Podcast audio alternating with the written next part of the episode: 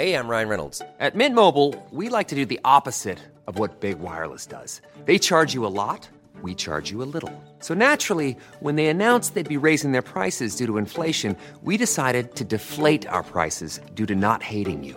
That's right. We're cutting the price of Mint Unlimited from $30 a month to just $15 a month. Give it a try at mintmobile.com slash switch. $45 upfront for three months plus taxes and fees. Promote for new customers for limited time. Unlimited more than 40 gigabytes per month. Slows. Full terms at mintmobile.com.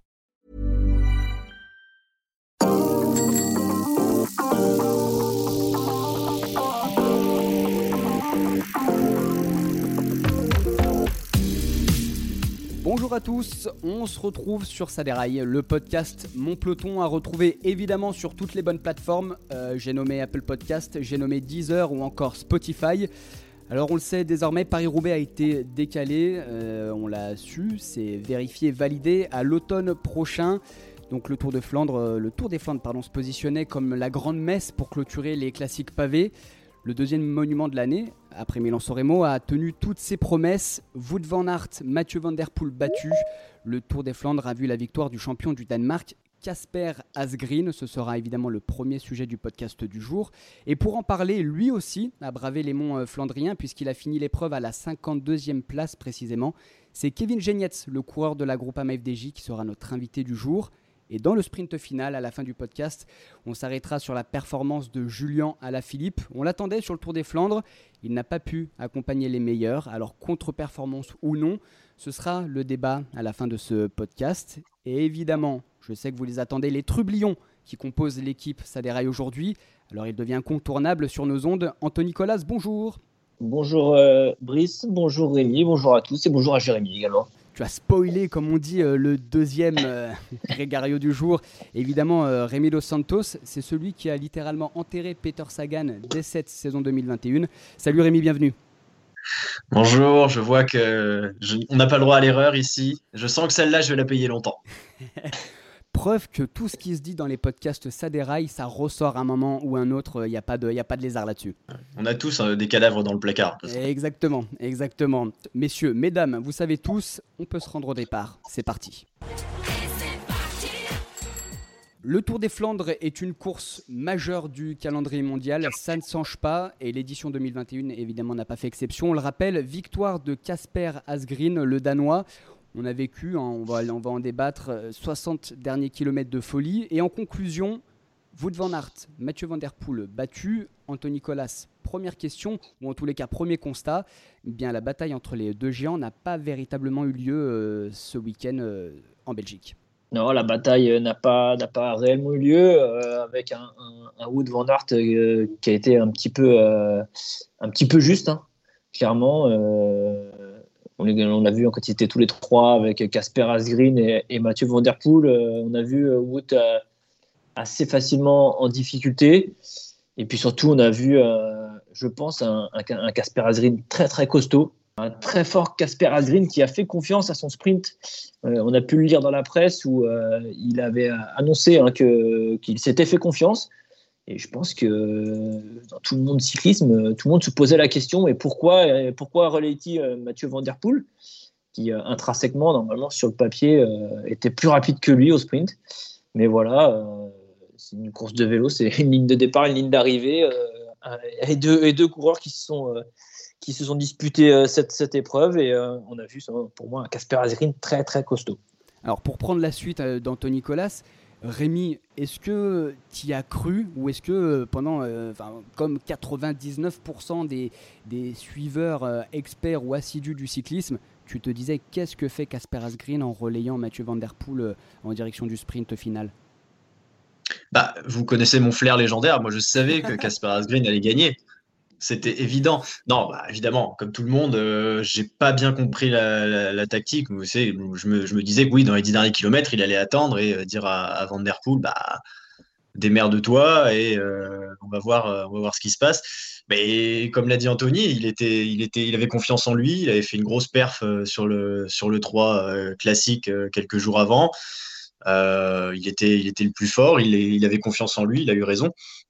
Euh, et, pour revenir à Van Aert, euh, il l'a dit, hein, il a dit lui-même à l'arrivée qu'il n'avait il avait pas les jambes euh, ce dimanche. Et, ben, Van Der Poel a trouvé un, autre concurrent avec qui parler et qui l'a battu. Et, ça, c'est quand même très très fort parce que on l'a vu Van Der Poel avoir du mal ces, dernières, ces dernières semaines, notamment à Tirreno où il avait fini très fatigué de l'étape des murs qu'il gagne d'un rien devant Pogachar. On l'avait vu aussi un petit peu court à San Remo, il n'était peut-être pas euh, dans sa forme, mais là on l'a vu vraiment lâcher euh, parce, que, parce que battu par plus fort tout simplement et vraiment grosse grosse perte d'Asgreen. Anthony Nicolas, je vais m'appuyer sur tes euh, connaissances et ton expertise technique. Est-ce que Mathieu Van Der Poel au sprint a fait une erreur ou alors Casper Asgreen a trop bien manœuvré pour le Hollandais? C'est difficile à dire. Euh, c'est difficile à dire. Après, on avait vu euh, l'année dernière, justement, sur le Tour des Flandres, euh, Mathieu Van Der Poel beaucoup plus arrêté, en fait, faire un sprint beaucoup plus arrêté avec, avec Wout Van Aert. Mm. Et on sait que, qu'il est plus explosif, en fait, Mathieu. Et oui, là, est-ce que, est-ce que il a pas. En plus, on, on, voit emmener le sprint depuis assez, assez loin. est-ce qu'il n'aurait pas dû essayer d'arrêter Casper euh, Asgreen un peu plus.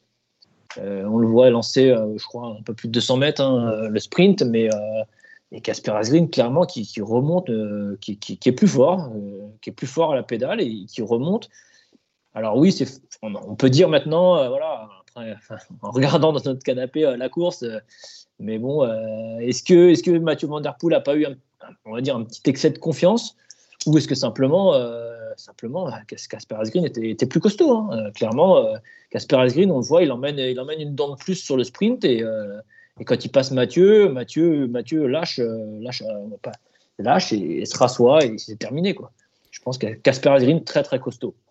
Rémi, vous de Van moins tranchant, on l'a vu assez tôt dans l'épreuve au sein du, Tour des Flandres 2021 mmh. Oui, on a, on a, vite senti que c'était pas un, un grand goût de Van Aert. Déjà, euh, c'était pas une, une grande euh, Jumbo Visma parce qu'ils euh, ont tous disparu très rapidement. là où, bon, bah, évidemment, la De qui a été monstrueuse de collectif, bah, les Jumbo, ils n'ont pas du tout existé. Van Aert a été rapidement tout seul. Et c'est toujours lui qui a dû, qui en plus a, est allé combler les, écarts sur les différentes attaques bah, d'Asgreen et de, et de Van Der Poel. Et forcément, il l'a il payé dans le final. Euh, je dois avouer que je trouve euh, très étonnant que euh, Van Aert ait été euh, des deux celui qui avait le moins les jambes, parce que je le voyais plus en forme que Van Der Poel. et ça m'inquiète un peu, j'ai envie de dire, entre guillemets, évidemment, de voir Wood Van Aert comme ça, sur une, avoir, ne pas avoir les jambes comme ça sur une, sur une telle course. Anthony Nicolas, ton expertise cyclocross va forcément nous servir. Euh, est-ce que vous, Van Aert, Mathieu Van Der Poel, parce qu'on disait qu'ils allaient marcher sur cyclisme mondial, ben, il y a deux monuments, euh, et ben, aucun des deux a été remporté par, par ce duo. Est-ce qu'ils sont en train un petit peu de, comment dire, de pêcher Petit coup de fatigue après cette saison de cyclocross qui a été euh, intense avec des beaux duels. voilà, un hiver qui a été assez sportif? C'est ce que ce que je me disais cette semaine un peu en repensant justement ouais, à, comment se passaient euh, les épreuves maintenant. Est-ce que c'est clairement, euh, clairement la première année, enfin la première année où on les voit faire autant de cyclocross et, euh, et enchaîner sur la route? Est-ce que voilà, bon, ils ont prouvé qu'ils marchaient en début de saison, mais qu'ils sont pas en train d'un petit peu de payer? on sait que au début de la saison de cyclocross, les deux les deux coureurs, que ce soit Mathieu ou, Wout, avaient prévu un calendrier de un course au fur et à mesure de la saison, ils ont, ils ont rajouté des dates, euh, l'un et l'autre. Je pense qu'il y a eu un petit match, euh, un petit match dans le match en fait. Il y avait une petite guerre, une petite guerre entre les deux.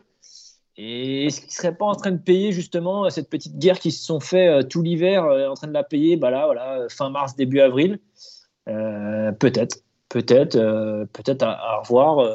effectivement, début de saison, on les voyait au-dessus.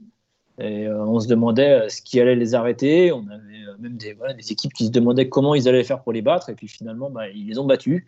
Parce que, parce que clairement, on a vu, que ce soit sur le, Grand Prix E3 ou, ou même d'autres courses, que la force aussi des équipes est, importante.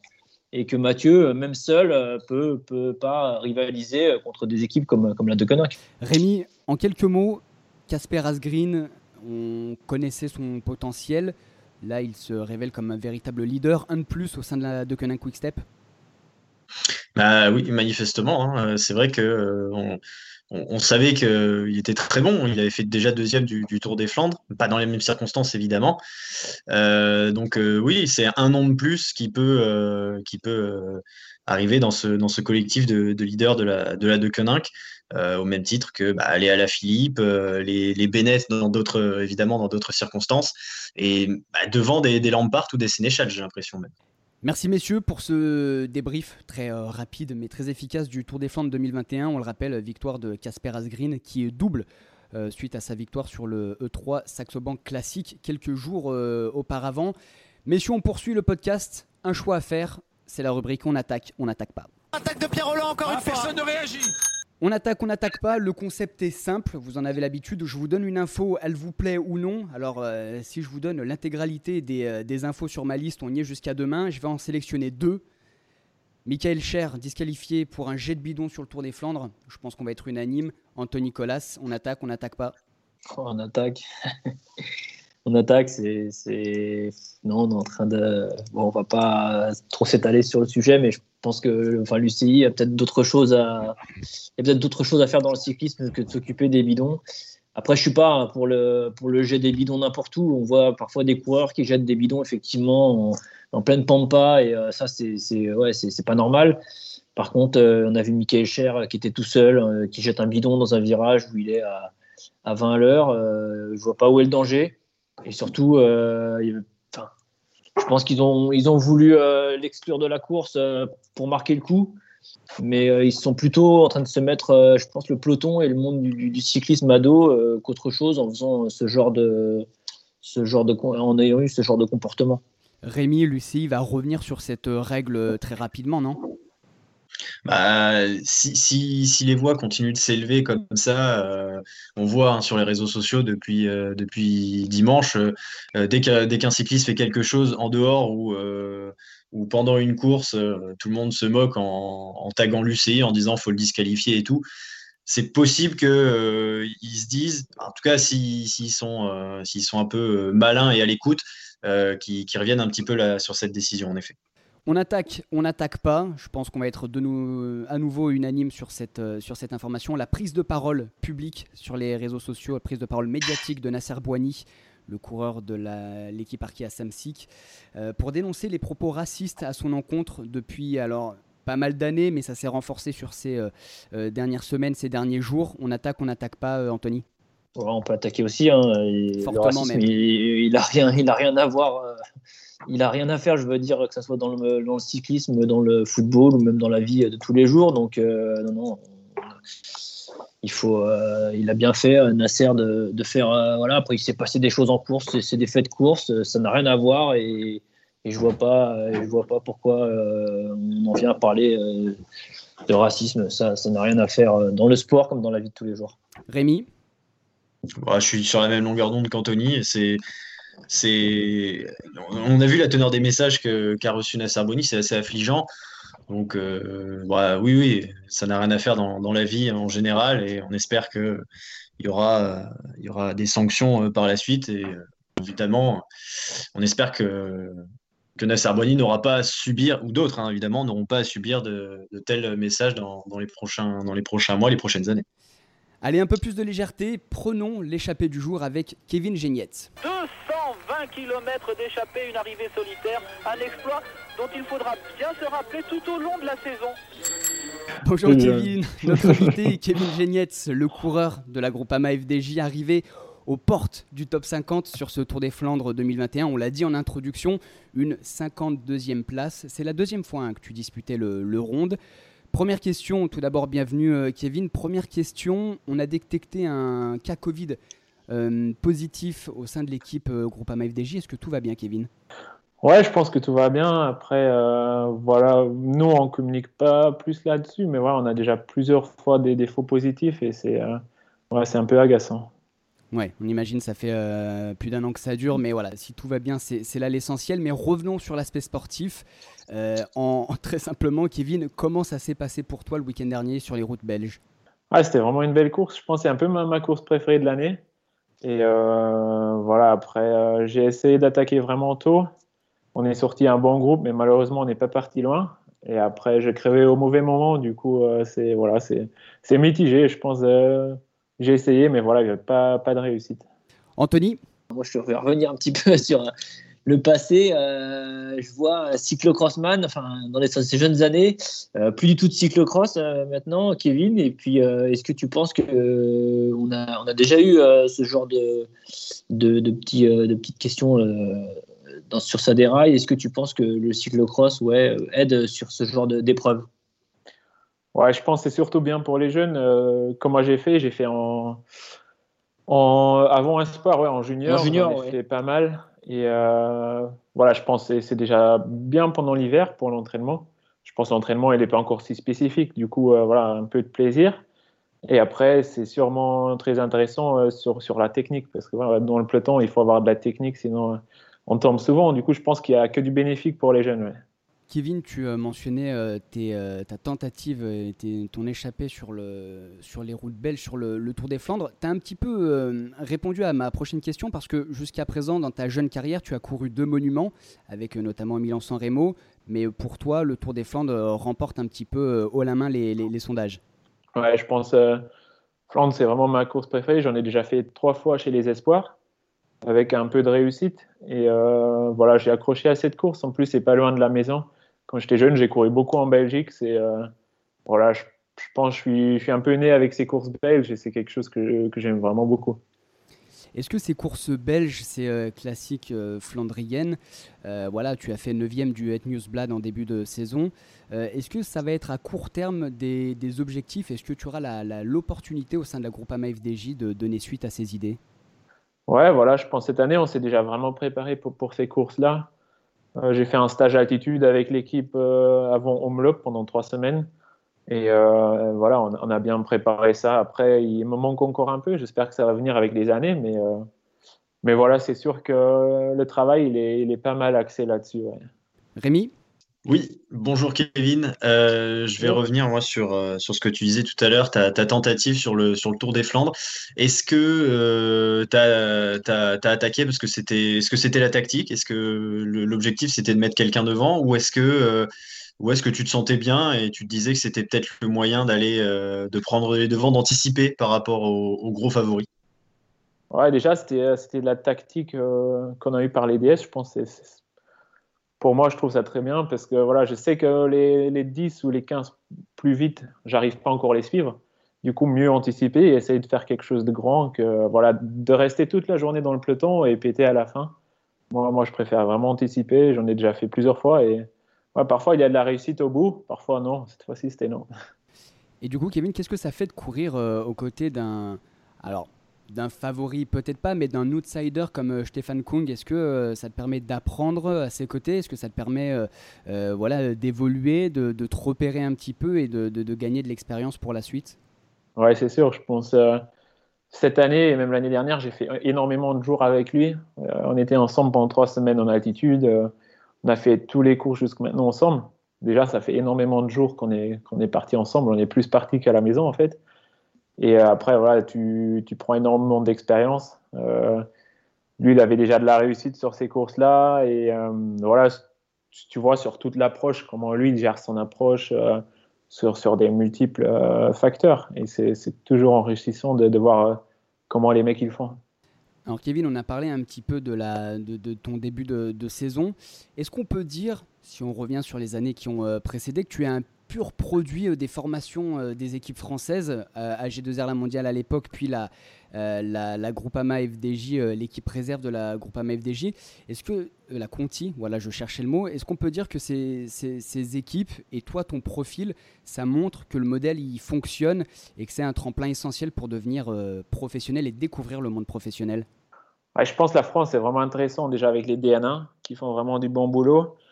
Euh, ils font vraiment attention aux jeunes. Euh, ce que j'ai fait au CCF, voilà l'équipe euh, développement d'H2R. Et après, dans la Conti, où c'est quand même encore un autre step, c'est vraiment plus professionnel.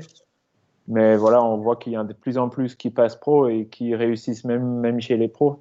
Je pense que vraiment la France, c'est vraiment un très bon exemple pour ça. Kevin, justement sur, euh, sur la Conti, on, a, on avait interviewé Clément Davy en, début de saison, qui vient donc, euh, comme toi aussi, de, de- des- espoirs euh, de l'équipe. Il nous disait que la direction compte vraiment, vraiment sur les jeunes. Est-ce que toi aussi, tu, sens que voilà, vous, vous êtes là pour apprendre et pour prendre la suite et pas juste pour faire le nombre? Ouais, c'est sûr, je pense. On le voit maintenant, euh, les Conti, même, ils ont les droits de faire des, courses euh, avec nous, on le tour. Et euh, voilà, il y a toujours des, pas souvent des jeunes sur les plus petites courses qui sont là. Après, on voit vraiment que, voilà, eux, ils essayent juste de, faire la meilleure ver- version de nous-mêmes pour, pour passer pro, soit à la FDJ ou soit ailleurs. Je pense qu'il y a d'autres qui sont passés ailleurs. Mais voilà, moi, j'aime vraiment bien cette, cette Conti parce qu'ils ils ne se bloquent pas juste sur la World Tour d'FDJ. Mais voilà, comme j'ai dit, on va gratter tous les éléments pour, euh, pour être la meilleure version de soi-même. Après, si la FDJ ils sont intéressés, bah, ils nous proposent un contrat. Euh, sinon, il y a d'autres équipes qui, qui peuvent euh, voilà, donner des contrats. Mais pour eux, c'est pas de souci. Et c'est ça, c'est qui est vraiment beau à voir que ouais, ils essayent juste de nous développer. Ouais. Ton contrat, hein, Kevin, court euh, au sein de la Groupama FDJ jusqu'en 2022, c'est bien cela? Ouais, ouais, c'est ça. Ok, et quelle est, euh, quelles sont les courses à la suite du programme de cette saison 2021 pour toi? Euh, en deuxième saison, il y a surtout la Vuelta, ma, ma Ouais. première- mon premier grand tour. Ouais. Après, euh, j'espère aller au jeu avec le Luxembourg.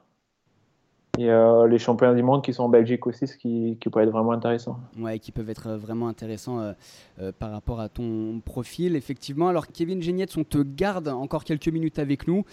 On Mm. enchaîne sans plus attendre avec la fameuse rubrique de Jérémy Saakian, la giclette. C'est parti, boum La giclette est là, on l'attendait Salut à tous. Euh, ben, je t'ai préparé une, euh, une petite série de questions. C'est très facile. C'est un vrai ou faux. Et il suffit de me dire vrai ou faux. Si tu as un doute, tu as un joker. Donc, tu as, le droit de- t'as le droit de me dire que tu ne réponds pas à, à l'une de ces questions. Est-ce que tu es prêt? Ouais, je suis prêt. Alors, Kevin, vrai ou faux? Ton maillot, il est bien plus beau que celui d'Arnaud Desmar. Vrai. Vrai ou faux? Depuis que tu es champion du Luxembourg, on t'a déjà confondu avec Bob Jungels. Vrai. Vrai ou faux Dans le peloton, tes équipiers ont parfois du mal à te différencier avec Van Der Poel. Faux. Donc, Jungels, oui, mais, mais pas Van Der Poel. Vrai ou faux Ce sont les frères Schleck qui t'ont fait aimer le vélo? Euh, Vrai et faux en même temps. Une partie, ouais. Une partie. Vrai ou faux C'est Kim Kirchen, le meilleur luxembourgeois du 21e siècle. Euh, faux. Vrai ou faux Tu reviendras un jour sur l'Estrade Bianche pour les gagner. Vrai. Et vrai ou faux Bon, c'est la dernière question et c'est juste parce que j'ai vu qu'on avait la même date d'anniversaire. Vrai ou faux la, la plus belle journée de l'année, c'est bien le 9 janvier. Ouais, ça, c'est vrai. ouais. Voilà, bah, très bien. Merci Kevin. Bon, bah, on l'a- on l'a noté sur le calendrier, celle-ci. ah, c'est bien. Merci beaucoup, en tous les cas, euh, Kevin Genietz. Merci pour ton temps. Et évidemment, bah, on se retrouve très vite sur les routes. On va suivre euh, bah, la suite de la saison 2021 pour toi avec attention, notamment sur les, euh, les routes de la, de la Vuelta. Merci pour ton temps. À très bientôt. Et c'est le Merci timing parfait pour lancer le sprint final avec Julien Alaphilippe. Oh le coup de tête Oh le coup de tête de Marco Oh le deuxième coup de tête de Rencho Oh que ça c'est pas bien Alors nous l'attendions, nous l'avons vu euh, à l'antenne, mais il n'a pas pu peser sur la finale, sur le final du Ronde van Vlaanderen. Notre débat du jour, est-ce que le champion du monde euh, Julien Lafilippe, notre champion du monde français, finalement montre-t-il quelques faiblesses, Anthony Nicolas Eh, Quelques faiblesses. euh, Est-ce qu'il n'est pas aussi en train de se préparer plutôt, euh, plutôt pour le tour on, Ça, on ne sait pas exactement. euh, et puis, il ne faut pas oublier voilà, qu'il a, a un maillot de champion du monde sur le dos. Et, euh, comme je dis souvent, bon, souvent, souvent y a, il y a un petit, pas un petit relâchement, mais voilà, il y a quand même. il a quand même un, maillot de champion du monde sur le dos. Alors certes, il faut il faut l'honorer, mais je pense qu'il peut en profiter. Est-ce qu'il est, est, qu'il est moins fort Je pense pas. Euh, je pense euh, clairement qu'il y a peut-être un petit peu moins de pression sur ses épaules, euh, on va dire vis-à-vis de son équipe. Et donc, voilà. Et est-ce qu'il est en train de peut-être préparer, préparer le Tour de France plutôt? On a vu, j'ai vu passer dans la presse il y a, quelques jours un article de, de Patrick Lefebvre qui disait que Julien pourrait gagner le Tour de France. Donc je pense que dans le futur, ça sera, clairement un objectif. Il a gagné des monuments, il a gagné le championnat du monde. Euh, maintenant, ce qu'il lui faut, c'est un grand tour. Rémi, les objectifs, en tous les cas euh, fixés, ou en tous les cas évoqués par Julien Lafilippe en début de saison, c'était euh, c'est classique, alors que ce soit le Tour des Flandres ou notamment euh, Liège-Bastogne-Liège, deux terrains différents. Est-ce qu'on peut s'attendre à du grand Julien Lafilippe sur les, les Ardennaises? Euh, j'ai bien l'impression. Il, a l'air là, il a l'air euh, fatigué parce que il a eu un enchaînement énorme depuis son depuis son retour. hein. On rappelle, il a fait Tour de la Provence, il a il a enchaîné avec euh, l'Estradé, Milan-San Remo, euh, Tirreno. Euh, là, il a fait euh, Tour des Flandres. Euh, il a fait euh, que des grosses courses, que des courses où il s'est montré euh, offensif euh, à chaque fois. Il y a la pression aussi un petit peu du, du maillot de champion du monde, donc. euh, tout ça, c'est c'est pas facile à gérer. Là, je crois qu'il est un petit peu dans le, un petit peu dans le dur, mais euh, là, il va avoir euh, quelques, quelques jours, quelques deux petites semaines pour se, pour se reposer avant les, les Ardennaises. Je pense que, euh, je pense que ça peut lui faire du bien et je pense qu'il va être, il va être évidemment hyper dangereux pour, euh, pour ses adversaires. Pour rebondir sur ce que disait Anthony par rapport à une préparation pour le Tour, Patrick Lefebvre a manifestement changé de changé d'avis puisqu'il y a deux ans, quand il avait le maillot jaune euh, et qu'il se rapprochait de Paris, euh, je me souviens avoir vu Lefebvre râler auprès des médias français en disant qu'il devait le laisser tranquille pour le Tour de France. Alors peut-être que maintenant euh, Julien est est prêt pour ça, je sais pas, mais j'ai été très étonné de cette, cette sortie de Lefebvre. Anthony? Ouais, ouais, euh, non, non, c'est effectivement, et c'est, je rejoins Jérémy euh, sur ce qu'il dit. euh, il y a deux, ouais, deux ans, on se plaignait, enfin voilà, Lefebvre disait que, que Julien avait le temps, et, mais comme, comme je l'ai dit tout à l'heure, il a, il a gagné, quand on, voilà, quand on voit les, déjà les, les grandes, les monuments hein, qu'il a gagnés, le titre de champion du monde, voilà, euh, il faut, euh, il, a, il a quel âge maintenant Julien, il a 20, euh, je sais pas son âge de tête, Il va avoir ça. 29 cette année. Ouais, ouais. Ouais, 28, 29 ans, il- on va dire qu'il est, euh, qu'il va être, qu'il va arriver sur la, la force de l'âge, comme on dit. Donc, euh, euh, moi, je pense que, je pense que Julien, alors peut-être pas cette année, mais euh, je pense qu'il y a, a d'autres, euh, il y a d'autres objectifs maintenant euh, et, et- et un grand tour, et notamment le Tour de France. C'est dans le viseur, je pense, de, de Julien Lafilippe. Et on signe. Ah Bien sûr qu'on signe. évidemment, évidemment. Donc, vous êtes unanimes tous les deux. euh, Anthony, Rémi, pas de panique pour celles et ceux qui nous écoutent. Julien Alaphilippe, euh, voilà, peut-être un petit coup de moins bien lié à un gros début de saison, mais le champion du monde n'est pas euh, absent ou ne montre pas des signes de faiblesse pour autant pour la suite de la saison. Non, non, moi je trouve pas. euh, vraiment, c'est gros, de- gros programme, donc euh, évidemment, il peut pas tout gagner. Euh, les adversaires aussi sont très forts. Hein. Euh, ils courent pas avec, euh, avec des, des, des coureurs de seconde zone. Donc euh, non, non, aucune inquiétude pour, euh, pour Julien pour la suite. Non, pareil que Rémi, euh, pour moi, aucune, aucune inquiétude. Bon, et bien sur ces notes positives, on va poursuivre ce podcast. Et avant de se quitter, évidemment, les amis, le fameux quiz de Jérémy Saakian. C'est parti. Jérémy, welcome back. Et oui, je suis là, je suis de retour, bien entendu. Euh, comme la semaine dernière, je vais vous proposer un quiz où si vous me donnez des mauvaises réponses, eh bien, euh, les points iront aux adversaires. Donc attention de ne pas vous tromper. C'est un quiz sur les cinq monuments. Je vais vous donner des noms et il faudra me dire sur quel monument le coureur en question a fait un podium. Alors ça a l'air simple comme ça, mais il peut y avoir euh, quelques petits pièges qui Jérémy, se glissent. combien, combien de questions sur ce quiz? Euh, J'ai une douzaine de coureurs, mais si jamais vous, vous- il y a un gagnant avant, on, on arrêtera. Ok. Moi, je tiens à Allez, signaler, juste avant qu'on commence le quiz, moi j'ai une dispense de ma maman qui en a marre que je me fasse humilier sur tous les quiz. Est-ce que quelqu'un parmi vous, euh, à part Rémi, a déjà remporté un quiz? Oui, Anthony avait remporté un quiz. Brice, toi, tu étais encore à zéro, il me semble. Ah, hein. je me suis fait Petite coiffer pression. sur la ligne par Frédéric Moncassin. Par- ça, par ça reste Moncassin, encore, euh, ça reste encore douloureux. Bon, allez, on commence. On va commencer par un facile. Donc, euh, bah, vous avez le choix entre les cinq monuments. Choisissez le bon. Michael Albazini. Paris-Roubaix pour moi. Paris-Roubaix, eh ben, pas du tout. Anthony, tu vas Liège, donner un point à, à Rémi et Brice. Ouais, Liège, aussi. 2016. Ah ouais. Deuxième place sur, euh, sur Liège pour euh, Michael Albazini. Deuxième coureur, Martin Tialinghi. Aucune idée.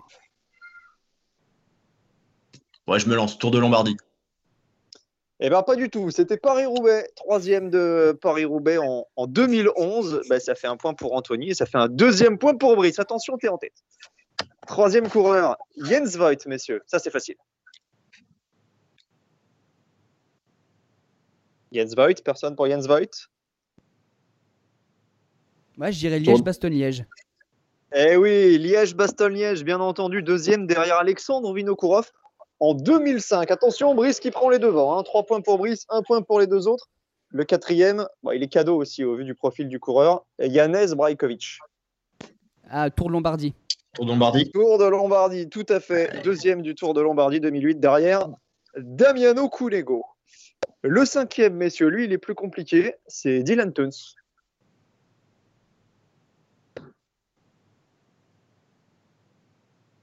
Le Tour des. Flandres Tour des Flandres, c'était presque une bonne réponse, mais c'est le Tour de Lombardie. Troisième en, en 2018, mais Dylan Tuns qui a déjà fait un, un top 5, hein, me semble-t-il, sur, euh, sur le Tour des Flandres. Ça fait malgré tout un point pour Rémi et un point pour Brice. Messieurs, Michael Matthews. Milan-San Milan-San Remo. Milan-San Remo, le point est pour Rémi. Deux podiums pour euh, Michael Ouais, Matthews. c'est sévère, hein. troisième Il en, me semble en que j'étais il me 2015 et semble que 2020. j'étais premier, hein, c'est sévère. Ah ben, on, on écoutera le, le VAR. Moi, j'ai entendu Rémi en premier. Mais... Allez, on va rentrer dans des coureurs un peu plus compliqués. Là. On, on s'est assez euh, amusé. Je vous propose Pablo Lastras.